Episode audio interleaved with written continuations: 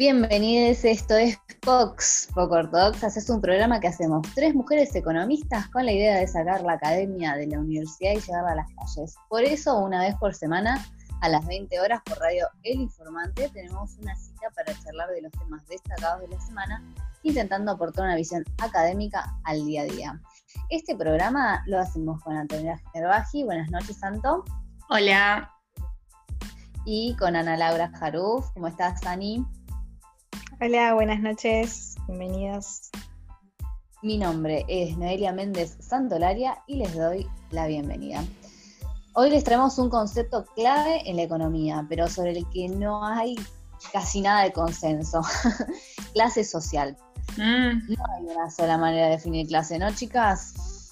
Y no. No, la verdad, es complicado. Sí, sí. Muy complicado.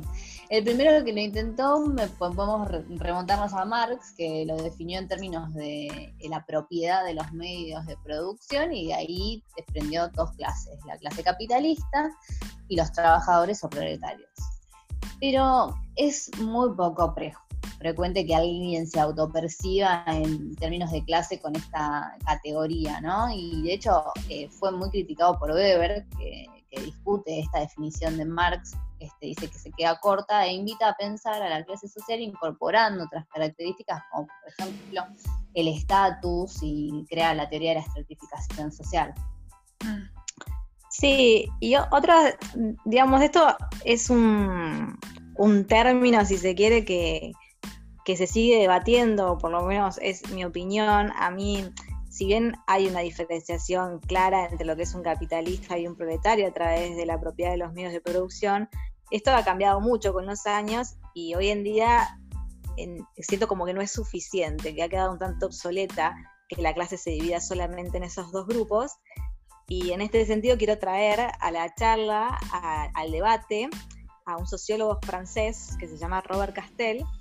Él escribió en la década del 90 acerca de la sociedad salarial eh, donde ya no se trata solamente el asalariado, no es solamente aquel que pertenece a la clase obrera, sino que engloba en ese mismo término a una masa heterogénea de trabajadores que tiene que ver no solo con obreros, sino que también hay jefes, hay profesionales, hay empleados, hay asalariados burgueses, digámoslo.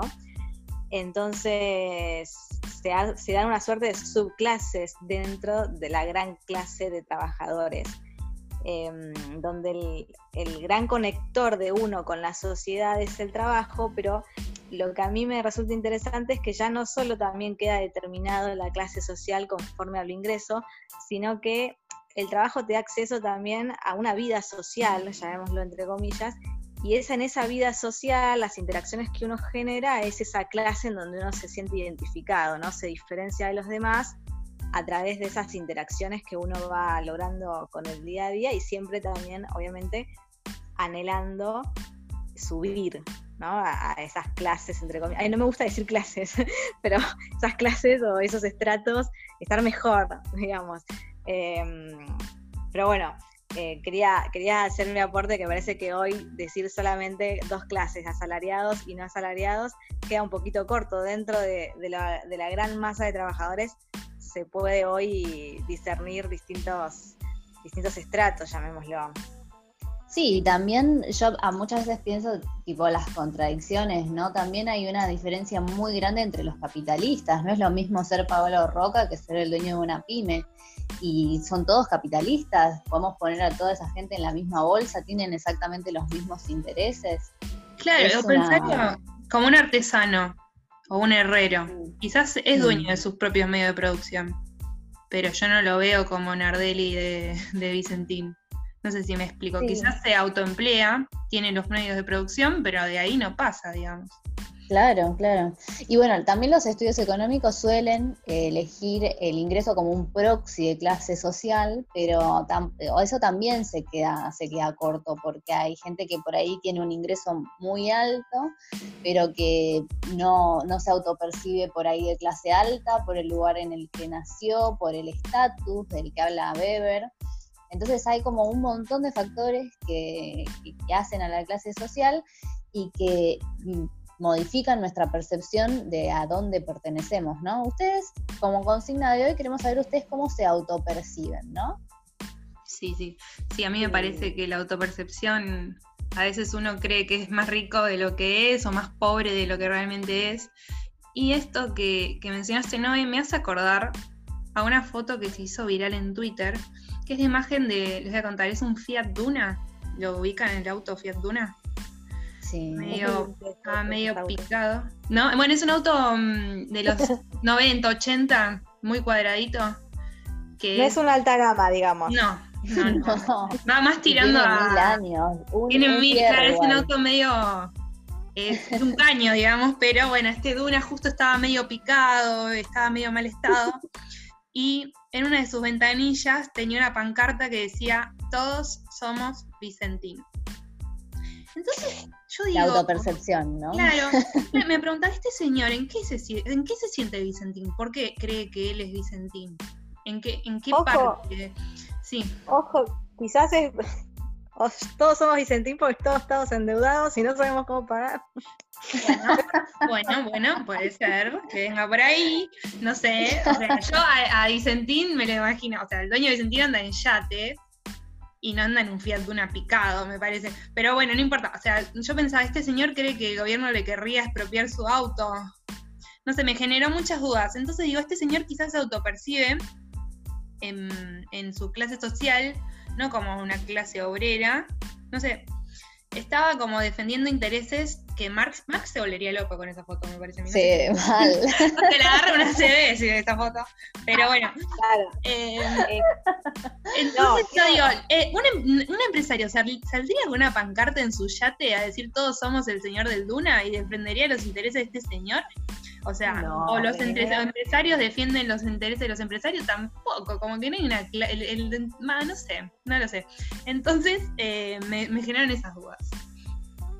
Sí, igual eh, en este caso, eh, lo, sí me, me parece que cuando mm, vemos trabajadores eh, con la bandera de hoy es Vicentín, hace unos, una semana fue Pablo Roca, eh, tiene que ver, me parece a mí, con, una, con esta ideología de que si al empresario le va bien, eh, vamos a tener trabajo y va a haber inversión con esta, claro, y con esta idea de que el Estado no, no vaya en contra de la propiedad privada porque así nos va a ir peor a todos. Creo que, digo, porque uno creería que uno se puede confundir de alguna manera con la clase social entre los estratos próximos, pero si me hablas, si ese Fiat Duna eh, representa algo tan, tan picado y, y Vicentín algo tan grande, em, no sé si esto responde a una confusión o tiene que ver con, con esta otra cuestión más de fondo, que es el hecho de decir, che, no vayan contra Vicentín porque Vicentín es el que nos da de comer o es el empleo Sí. para Es que yo nosotros. creo que. Lo gracioso, Ah, era la frase, lo gracioso era la frase de todos somos Vicentino. No era defiendan a Vicentino, defiendo a Vicentino. Él se creía Vicentino. O sea, por eso era lo bizarro de la frase. Pero bueno, chicas, no las voy a aburrir más con Vicentín porque. Este, bueno, en el programa de hoy vamos a hablar de movilidad y de humor social, hablando un poco de todo. Y para eso eh, tenemos un invitado que es el más indicado, especialista en behavioral y big data, Daniel Algamí. No se lo pierdan. Además vamos a hablar de la TAM y de FaceUp, que fue furor esta semana.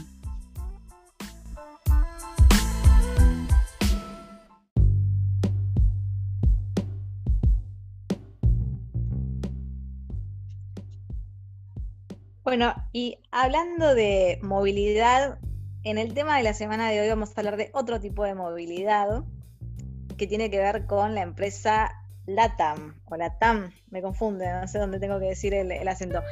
Eh, y sabemos que la pandemia está pegando fuerte en la economía en muchos rubros, pero especialmente en lo que es la industria turística y la aerocomercial. Y esta semana se conoció la decisión de que LATAM quiere cerrar su filial en Argentina. Esto implica que lo que se estaría dejando de operar son los vuelos de cabotaje. Entiendo que los que son internacionales van a seguir operando. Esta decisión se toma luego de que el Estado los intimará a pagar el 100% del sueldo a sus empleados. La empresa venía pagando el 50% aproximadamente, bueno, vienen discutiendo el número, a los empleados, a pesar de haber recibido ayuda del Estado. y esto, este problema se destapó especialmente porque eh, la empresa venía haciendo acuerdos individuales con los empleados que, acepten una reducción salarial, habida cuenta de que no había operaciones durante la pandemia, pero la mitad de los empleados aproximadamente no habría aceptado y ahí es cuando interviene el sindicato y se armó la hecatombe y salió de toda la luz.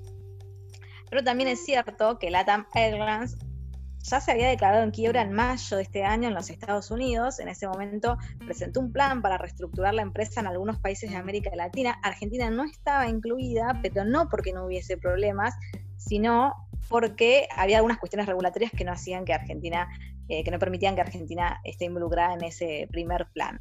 El caso puntual, que mismo los directores lo han indicado, que LATAM Argentina en los últimos tres años tuvo pérdidas por 350 millones de dólares, es decir, que ya venía mal previo a la pandemia. Y LATAM Airlines, digamos, esto no es solamente Argentina, eh, está actualmente negociando eh, el acceso a una línea de capital por 1.500 millones de dólares y también manifestó que entre enero y marzo de este año tuvo pérdidas por 2.120 millones de dólares. Es decir, que estamos hablando de una empresa que ya viene con problemas desde antes de la pandemia.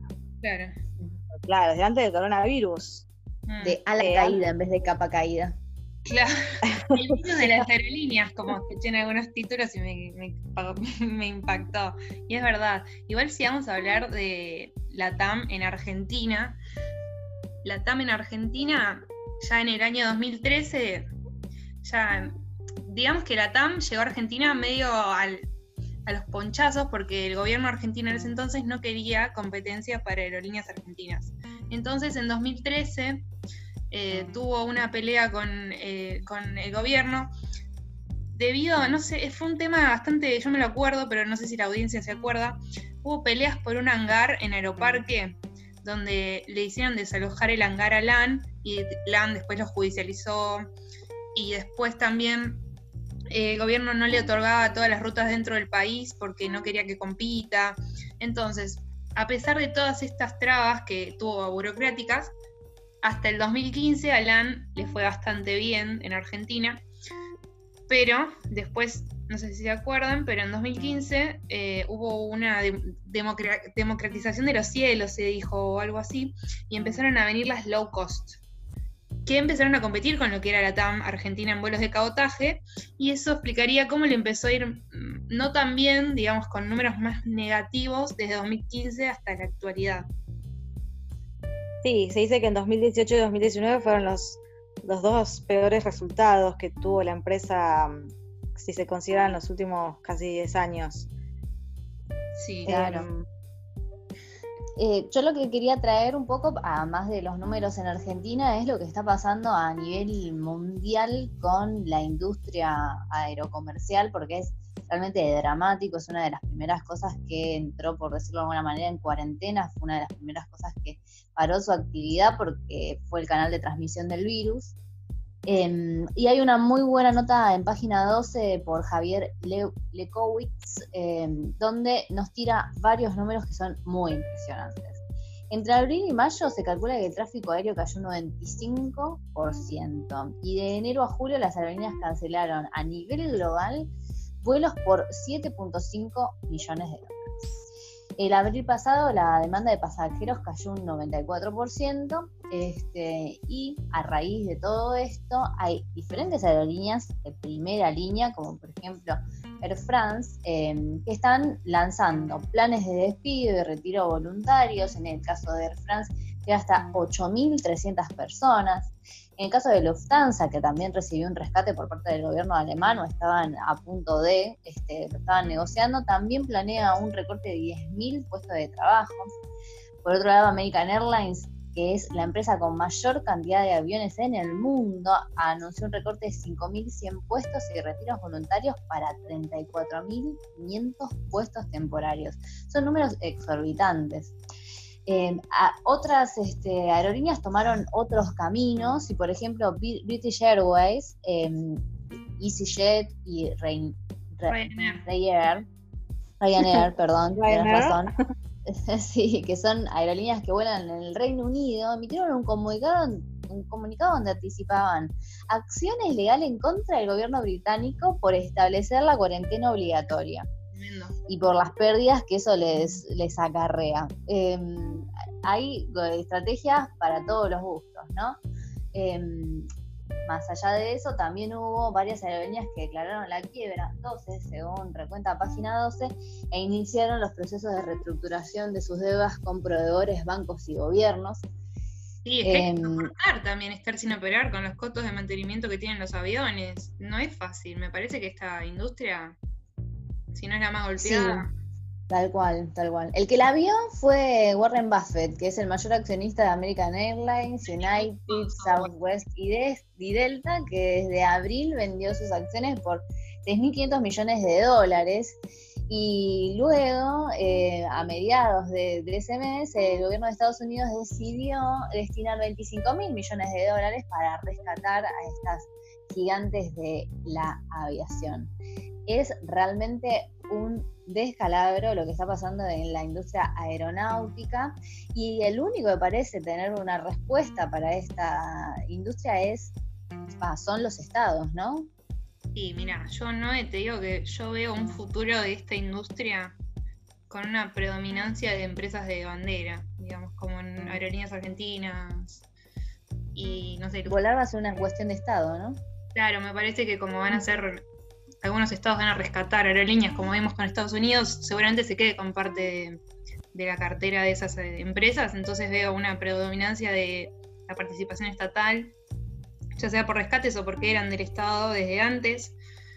También veo que las empresas que logren sobrevivir probablemente compren a precio de oferta, a las empresas quebradas haya mucha fusión, concentración, o sea, menos oferentes, lo que podría generar obviamente como la teoría económica dice, menos, menos cantidad de oferentes pueden hacer como tratos entre ellos y aumentar el precio de los pasajes. Y también hay que tener en cuenta cómo van a ser los protocolos sanitarios después de que pase un poquito y se vuelva a abrir las fronteras entre los países, que quizás tengan que haber un asiento libre de por medio o más controles previo al embarque, lo que seguramente también aumente los costos de estas aerolíneas. ¿Opinan como yo, chicas? ¿Qué, qué ven eh, en el futuro? No, quería hacer un comentario respecto a eso, que es un, poco similar a lo que habíamos estado hablando la semana pasada. En realidad, sí, la teoría dice que los precios aumentarían. El tema es que hay que ver si va a haber una demanda que convalide esos precios, debido a que, bueno, la pandemia está dejando a, todos en la lona, digámoslo. Eh, va a haber obviamente gente que va a poder hacerlo y que con sus ganas y el afán de viajar lo va a hacer, pero quizás tampoco haya tanta demanda que les permita a estas aerolíneas elevar tanto, tanto los precios. Hay que ver cómo se empiezan a, acomodar en realidad una vez que, que, vayamos volviendo a la normalidad. No sé si va a ser tan, tan lineal ni tan rápido. Sí, yo veo un mundo con un comportamiento eh, donde tengamos que adaptar nuestro comportamiento a, a otra, a otra realidad. En realidad. Bueno, las empresas, por ejemplo, están pensando en el teletrabajo como una forma permanente, en ahorrar costos de alquileres en este, edificios enormes y que trabajemos en casa y se preguntan si eh, la convención anual que se hacía todos los años en algún lugar diferente del mundo era tan necesaria, ¿no? Este, creo que la demanda va a estar muy, muy golpeada. ¿Y saben qué me imagino? Acá ya estoy flayando, pero me imagino que por ahí los grandes ganadores de la pandemia, por decirlo de alguna manera, no sé, Netflix, va a ser el nuevo dueño de las aerolíneas. Entonces te va a dar una experiencia eh, multimedia arriba del avión. Pues se viene ojo, que no es imposible, ¿eh? Ahora, con eso que estabas diciendo, no, eh, es cierto, hay muchas reuniones que son innecesarias y muchas cosas que... pero... sí. Sí, no, pero lo que sí igual tengo como mi, mi, opinión también un poco para el otro lado, de que eso también genera esa actividad económica, genera consumo, genera puestos de trabajo también. Entonces, bueno, eh, hay veces que, que, yo observo actividades que se, que se realizan y, que uno podría decir es necesario de todo esto, bueno, pero por todo esto quizás hay alguien que tiene que tiene un sueldo, entonces es, es un poco debatible también. Seguro, seguro. Bueno, si les parece, cerramos acá y abrimos hilo.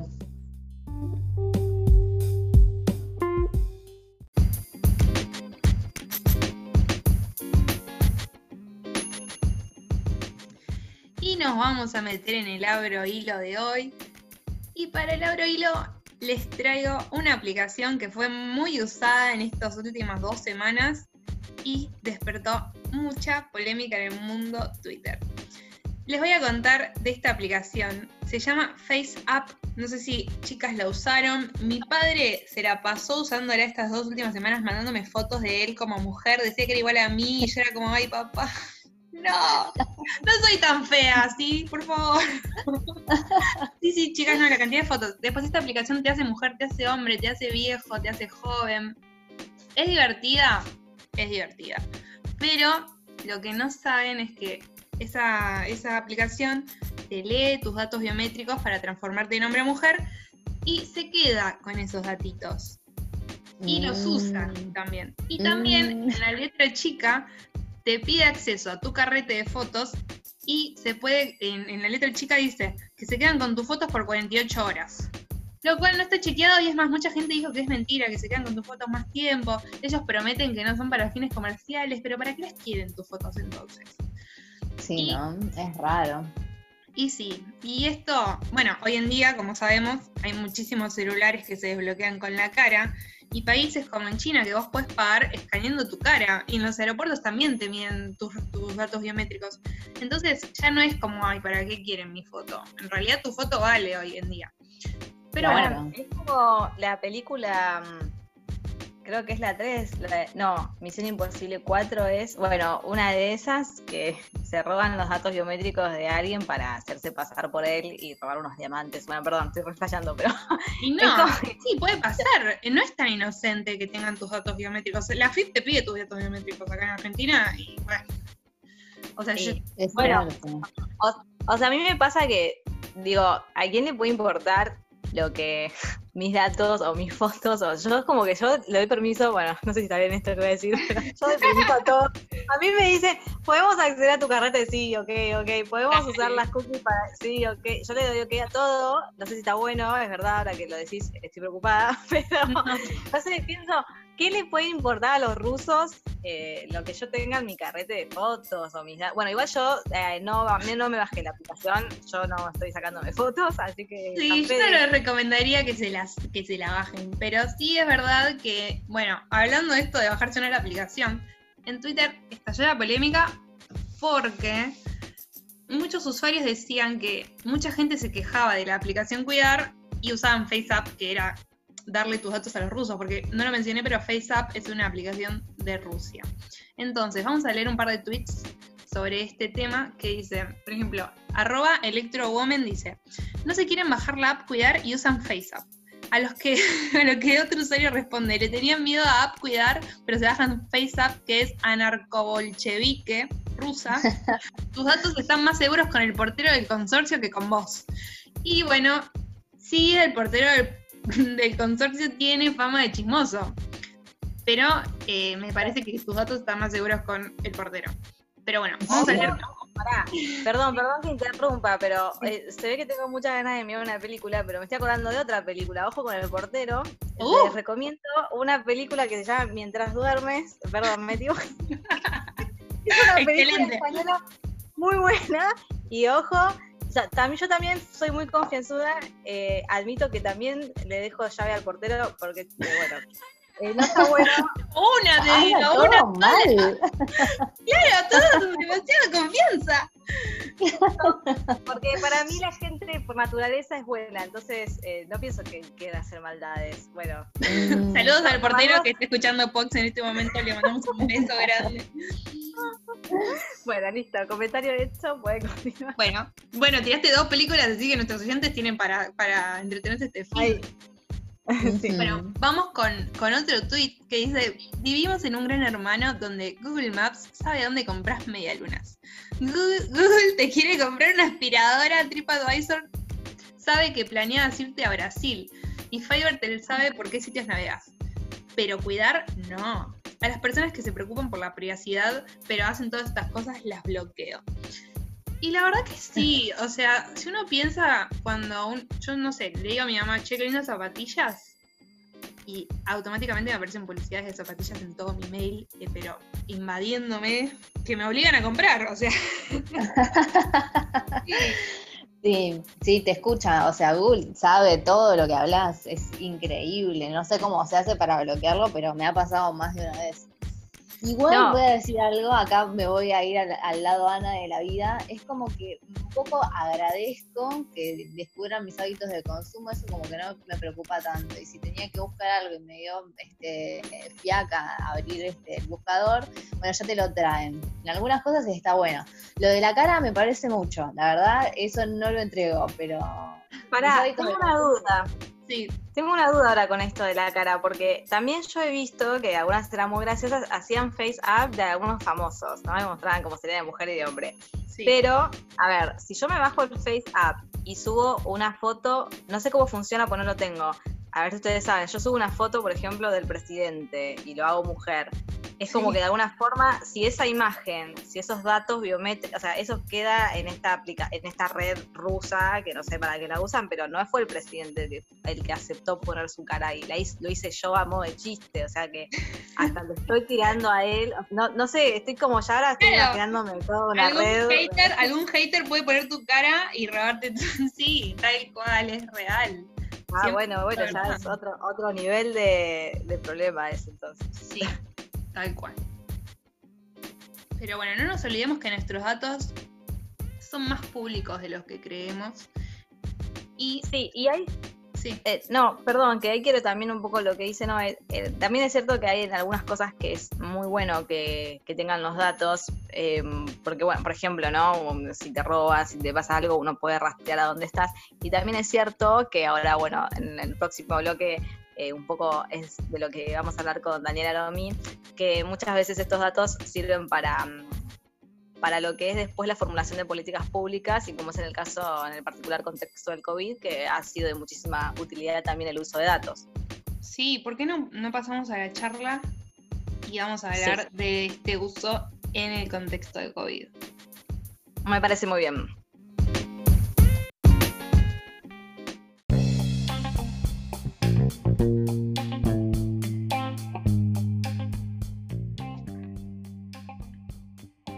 Bienvenidos al segundo bloque de Pox, es el momento de la entrevista. En esta ocasión estamos con Daniel Aromí, que es investigador en la Universidad de Buenos Aires y la Universidad Católica Argentina, y recientemente escribió un paper junto con el BID acerca del Big Data para obtener información relevante o como uso, digamos, en el marco de, de la pandemia y del aislamiento. Su trabajo ha sido publicado en Energy Economics, International Journal of Forecasting, International Finance y Journal of Applied Economics. Tengo todo complicado. Bienvenido, Daniel. Gracias por participar en el programa. muchas gracias por la invitación. Eh, un gusto charlar con ustedes. Daniel, eh, cuando estábamos metiéndonos en este tema, notamos que había como mucha falta de información básica acerca de lo que es el Big Data en general, o sea, si podés explicarnos un poco qué es eso, desde cuándo se aplica la economía, qué, cuál es el uso que se le empezó a dar en nuestra área, digamos. Sí, uno, puede pensar que, digo, hay varios costados detrás de esta idea de Big Data, pero en principio tiene que ver con muy grandes bases de datos, ¿no? Estas bases de datos pueden ser, por ejemplo, una base de datos de transacciones financieras o una base de datos que tenga que ver con eh, los precios, eh, entonces tenés muchísimos precios publicados en muchísimas páginas web, eh, o también de telefonía celular, una base de datos de las posiciones, la ubicación geográfica de muchos, de, cientos de miles, millones de celulares. son bases de datos realmente grandes. Esa es la principal característica. Sí. Y, eso es una enorme oportunidad para aprender, ¿no? Claro, seguro. Queríamos que nos cuentes un poco de un paper que hace poco publicaste junto con el BID acerca de este, información este, que es bastante relevante en el marco del aislamiento que tiene que ver con la movilidad. ¿Nos querés contar un poco de qué se trata esa investigación? Sí, e, es un trabajo donde tratamos de medir eh, la movilidad de las personas, pensando que esa es una característica importante en el contexto actual. Entonces, eh, en particular, lo que nos interesa ver es si las medidas de aislamiento obligatorio, las cuarentenas obligatorias, son efectivas, cuán efectivas. Uno podría decir que hay dos opiniones totalmente opuestas. Eh, una que dice, mira, una vez que tenés la cuarentena, la gente no se mueve. Otra que te dice, mira, una vez que tenés la cuarentena, la gente la ignora, sigue siendo lo mismo de siempre. Entonces es interesante ver cuánto cambia la movilidad de las personas, porque la verdad que no sabemos. Eh, nos pusimos a ver eh, y la medición tiene que ver con eh, grandes bases de datos que muestran la posición de los celulares. el estudio es para Latinoamérica. Y encontramos que efectivamente sí, la cuarentena tiene un impacto, por supuesto el impacto no es 100%, aproximadamente nuestra media de impacto es 15%. ¿Qué es 15%? Lo que encontramos es que la cantidad de personas que se mueven más de un kilómetro cae un 15% eh, cuando se implementan estas medidas eh, cuarentenas obligatorias en distintos países de la región. Ah, o sea, como que el, el, perdón, el aislamiento es efectivo en un 15% mm, tomando en cuenta esa medida de un kilómetro. O sea, ese sería como el, Ok. Claro, yo cuando... Ahí viene el problema, ¿no? ¿Cómo? Un problema es que no sabemos cuál es la mejor forma de medir, ¿no? Nosotros tenemos una medición, es decir, tenés un fenómeno que tiene muchas facetas y uno elige cómo ese fenómeno bajarlo a una dimensión, ¿no? Claro, yo cuando, cuando, cuando hablan de movilidad y 15% quizás parece poco, pero está lleno de imágenes de vieron que parece que los animales volvieron a tomar las calles, como que la gente se quedó en su casa en distintos países, pero en realidad no es tan así. Si, 15% no, es, no puede no ser tanto como la gente quizás cree. Es verdad, sí, sí, no es total. O sea, cambió muchísimo la forma en que están funcionando nuestras sociedades, pero eh, por supuesto, hay, de repente hay lugares donde desaparecieron las personas y hay lugares donde la gente sigue yendo. Los supermercados siguen poblados, los parques no, están siendo visitados. Es como que hay cambios bastante distintos, ¿no? Sí, y sobre el análisis de la movilidad, volviendo a, eso. Eh, hace unos días eh, hubo ciertas controversias acerca de, no sé si escuchaste de la aplicación Cuidar, que medio que la gente se empezó a preocupar por la protección de los datos que le están dando a una aplicación pero no se dan cuenta que quizás sus datos ya están en otras aplicaciones, como por ejemplo eh, las bases de datos que utilizaron ustedes, que si bien son totalmente anónimas y respetan un montón la, privacidad, pero hay empresas privadas que están recolectando datos nuestros todo el tiempo y quizás la gente se espanta por cierta aplicación, pero en realidad le están dando sus datos a otras personas en otros momentos. Sí, sí, esa es una preocupación muy válida. Es una preocupación muy válida que, como bien decís, no emerge ahora, sino que hace tiempo que estamos preocupados sobre nuestros datos, pero ahora adquiere un poco más de prominencia, ¿no? porque estos datos se vuelven muy relevantes hoy. Entonces, eh, es una preocupación que debe ser atendida, digamos, debe haber eh, regulaciones, normas que eh, aseguran que no estén en riesgo nuestra, nuestros datos. y eso tiene que ver con Sí, por ejemplo, es una oportunidad también. los datos. Es una oportunidad porque, por ejemplo, si uno eh, se contagió de COVID, puede hacer un tracking de con quién estuvo para después ir a buscar a esas personas y hacerle el test. Puede ser un, es un problema y una oportunidad al mismo tiempo. Me parece a mí, no sé Completamente. Y, y estamos en un mundo donde tu bienestar depende del bienestar de los demás y de lo que hacen los demás. Estamos en un mundo donde no estamos aislados. ¿no? En este contexto, eh, yo voy a estar bien en función de cuánta, en particular, de cuánto cuidado tengo yo y de cuánto cuidado tienen las personas que me rodean y las personas que rodean a las personas que me rodean. Estamos todos muy conectados, es un mundo donde hay una tensión entre intereses eh, importantes, como es la protección de nuestros datos y por otro lado es la salud pública. Sí, se entiende. Em, Daniel, y una consulta. En el paper entonces ustedes analizan la movilidad de las personas y establecen, bueno, qué tan efectivo es la, cuarentena. Pero una vez que se obtiene eso, digamos, ¿solamente ustedes lo que intentan hacer es algo descriptivo o la idea es que con esa información uno pueda tomar alguna medida o, cuál sería, o sea, para qué ustedes creen si es que lo hicieron a propósito o no, o que se le puede dar el uso de esa información, además de saber qué tan efectiva es una cuarentena. Sí, no, nosotros esperamos que esto, esta información pueda ayudar en la toma de decisión, ¿no? Y, nuestro ejercicio es simplemente un ejemplo de muchas cosas que se pueden hacer con estos datos. Entonces, primera pregunta es la efectividad. Queremos ver si las medidas son efectivas sobre la movilidad. Después viene la pregunta de si estas medidas son efectivas sobre la evolución de, esta pandemia. Entonces, eh, en la medida que uno tenga más y mejores datos, hay mejores chances de conocer si estas medidas tienen un impacto y cuál es su impacto sobre la evolución de la pandemia. Y como dije, nosotros tenemos una medida, que es la que analizamos en este trabajo, pero hay muchas medidas que uno puede hacer. Por ejemplo, uno podría tratar de tener eh, indicadores de en qué medida la gente va al supermercado, en qué medida la gente utiliza medios de transporte. De hecho, ese, tipo de indicadores existen, por ejemplo, Google computa este tipo de indicadores.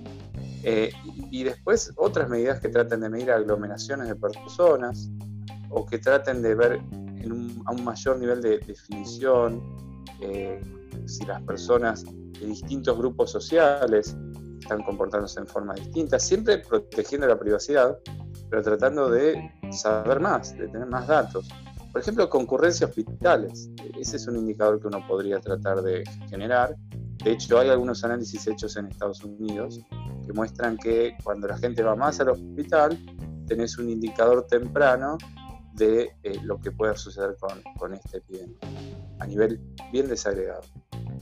Sí, te hago una pregunta, volviendo, o sea, estos datos los toma una empresa privada nada más, la fuente de información para realizar estas, estas investigaciones. Eh, o sea, hay, o sea, como bien comentaban ustedes, hay una gran expansión en la disponibilidad de estos datos. Originariamente fueron desarrollados con fines de estudio de mercado, ¿no? sí. Eh, o sea, hay un gran número de compañías que manejan este tipo de datos eh, las más prominentes, por ejemplo, es Google, ¿no? O, Facebook. Eh, y en nuestro caso, la, empresa que nos dio acceso a los datos se llama Veracet. Eh, pero digo, es una de un conjunto más amplio de compañías que trabajan estos datos. La construcción de estos datos o la generación de estos datos en realidad está determinado por eh, apps que uno tiene en los celulares y estas apps que comparten información sobre nuestra posición. Eh, y, como bien veníamos charlando, eh, hay una tensión entre nuestro interés por la privacidad y por otro lado de, lograr generar información que ayude en la toma de decisiones. Claro, yo lo pienso que, por ejemplo, si el Estado quisiera utilizar esa información, debería pagarle al privado para eh, poder utilizarla y quizás no sé si el Estado tiene la capacidad de procesamiento de esos datos de Big Data, no estoy segura. Pero si bueno, Ese es un dato muy interesante. Sí, en, distintos países del mundo estos datos fueron explotados en mayor o menor medida. Eh, uno podría a veces estar preocupado si son demasiado explotados, ¿no? O sea, en qué medida estos datos son utilizados para eh, hacer un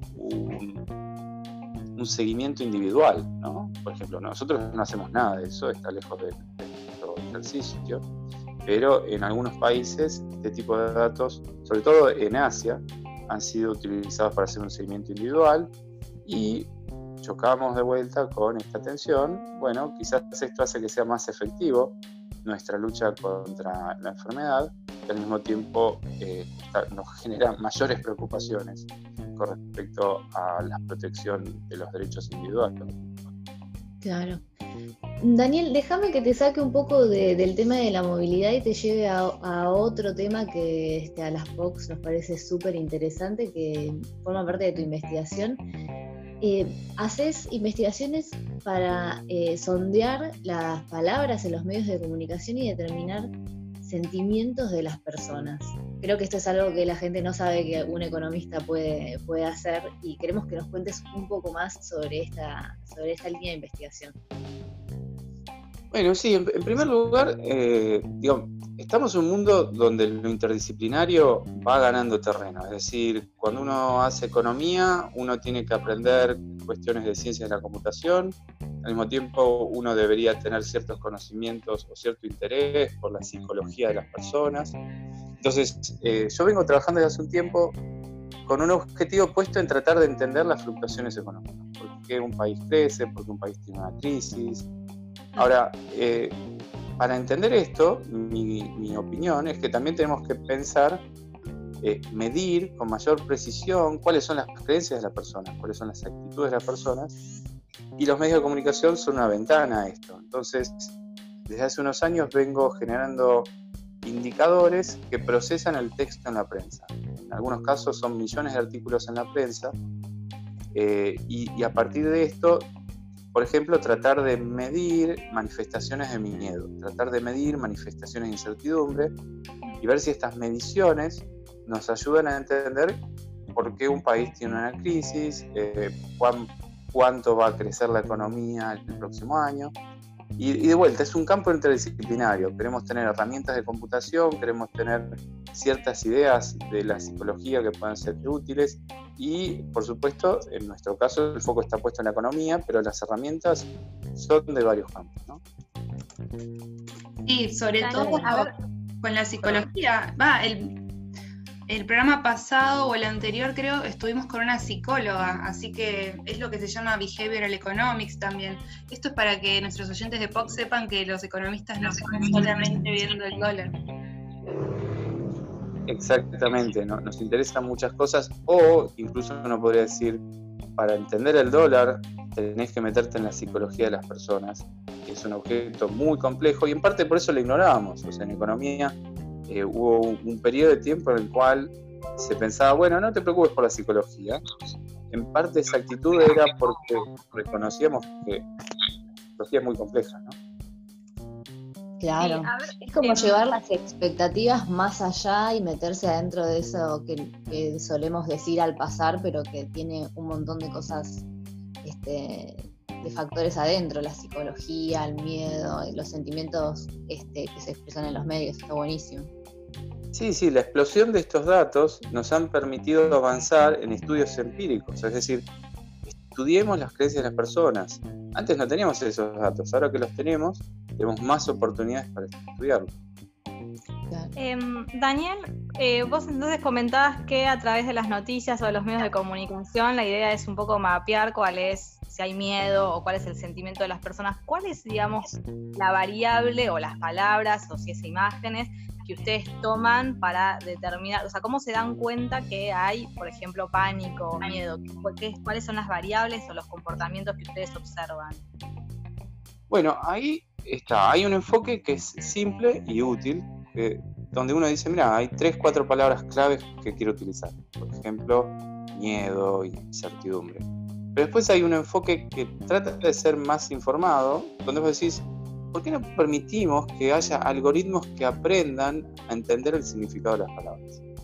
Entonces yo hice algún trabajo en esa dirección, entonces explotás grandes, grandes cantidades de texto y digamos las asociaciones entre las palabras en términos estadísticos y de esta forma, por ejemplo, puedes identificar, supongamos, un conjunto de 100 palabras que están asociadas al concepto de incertidumbre. 100 eh, palabras que están asociadas a la idea de miedo. Entonces, vos permitís que las máquinas, utilizando asociaciones estadísticas, aprendan el significado o los vínculos entre las palabras. Eso es del machine learning, así se llama. Exactamente, eh, tiene que ver con esas ideas. Eh, digo, en, en, ciencias de la computación hay un campo muy, muy grande que se llama procesamiento del lenguaje natural y estos investigadores se dedican a desarrollar algoritmos que permiten que automáticamente uno pueda entender el lenguaje.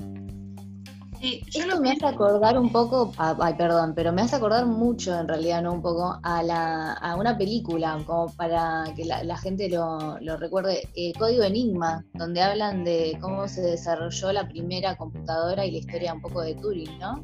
Él estaba convencido de que las, eh, este, computadoras iban a poder aprender. ¿Estamos, estamos ahí? Sí, no, la gran pregunta de Turing eh, era, bueno, hagamos la prueba de cuándo... O sea, sumate que vos empezás a, intercambiar mensajes y te preguntás si quien te envía los mensajes es humano o una computadora. Bueno, nos estamos acercando a un punto donde cada vez es más difícil distinguir si es un humano o una computadora.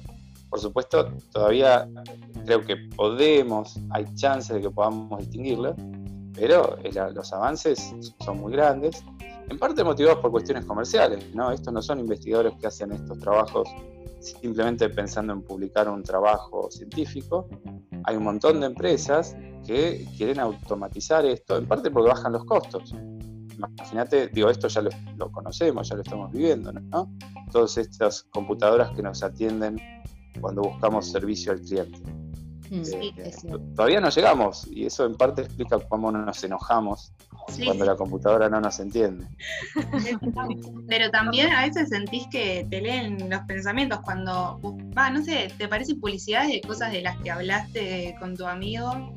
Ponele que querías, ah, quiero comprarme un par de zapatillas y entras al mail y tenés un banner al lado con 20 zapatillas, los precios, las distintas páginas, que vos decís, bueno, es un poco que, que me están escuchando. Sí, completamente. Una vez más, eh, tenemos que avanzar. O sea, toda esta revolución de la tecnología de la información es una gran oportunidad, pero también es una gran amenaza. Entonces, una amenaza es esta historia de eh, en qué medida pueden conocernos y en base a eso quizás manipular nuestras decisiones. Luego está toda la explosión también con el escándalo de las intervenciones eh, que tuvieron un impacto político, ¿no? estos escándalos que hubo en, Inglaterra con el Brexit, en, en, Estados Unidos con la elección de Donald Trump, donde la preocupación era en qué medida estos algoritmos pudieran haber tenido un impacto sobre los resultados de las elecciones. Claro. Bueno, hace un, hace poco tiempo Trump tuiteó algo este, en ese sentido, con, tiene una polémica muy grande con, Twitter, diciendo que bueno, las este, grandes empresas tecnológicas están eh, o, podrían propiciar el fraude ahora que vienen las elecciones este, en el COVID. Es un, tema este, moral importantísimo. Sí, sí, sí, estoy de acuerdo. Y, hablando de amenazas, ¿no? La otra amenaza, digamos, de la automatización o preocupación que nos puede generar son los empleos, ¿no? O sea, acá mm. es, una vez más, es un capítulo, no es un capítulo completamente nuevo de la historia, ¿no? Siempre los avances tecnológicos eh, constituyeron una preocupación en términos de los empleos, y este es un capítulo más de esa historia, y tenemos que seguirlo de cerca porque uno puede pensar que hay un mejor mundo hacia adelante, pero importa la transición.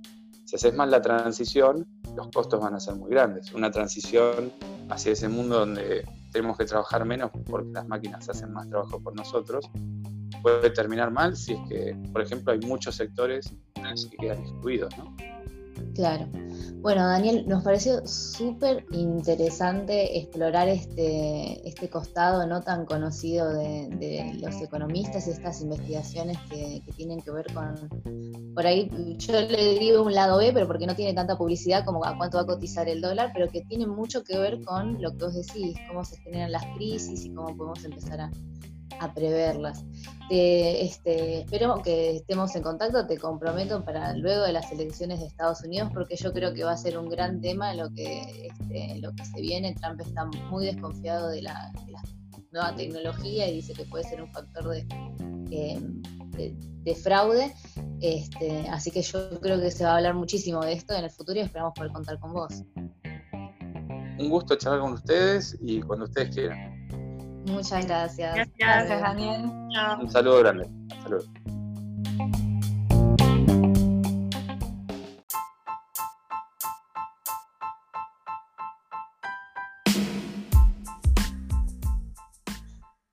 Bueno amigos, hemos llegado al final del programa, se nos pasó volando, espero que ustedes lo hayan disfrutado tanto como nosotras y seguimos la conversación en nuestras redes sociales. ¿Dónde nos encuentran, Anto? Sí, nos encuentran en Twitter e Instagram como poco y bajo ortodoxas y si quieren volver a escuchar este programa o los anteriores, nos buscan en Spotify y YouTube como Pox Poco Ortodoxas. Exactamente, y estén atentos porque esta semana inauguramos una nueva sección, los viernes de recomendaciones, donde a un viernes cada tanto, así como hoy Ana les recomendó dos películas, les vamos a estar eh, recomendando contenido cultural para que disfruten en el fin de semana. Buenísimo. Nos vemos entonces el próximo martes para más pods. Chao. Adiós. Chao.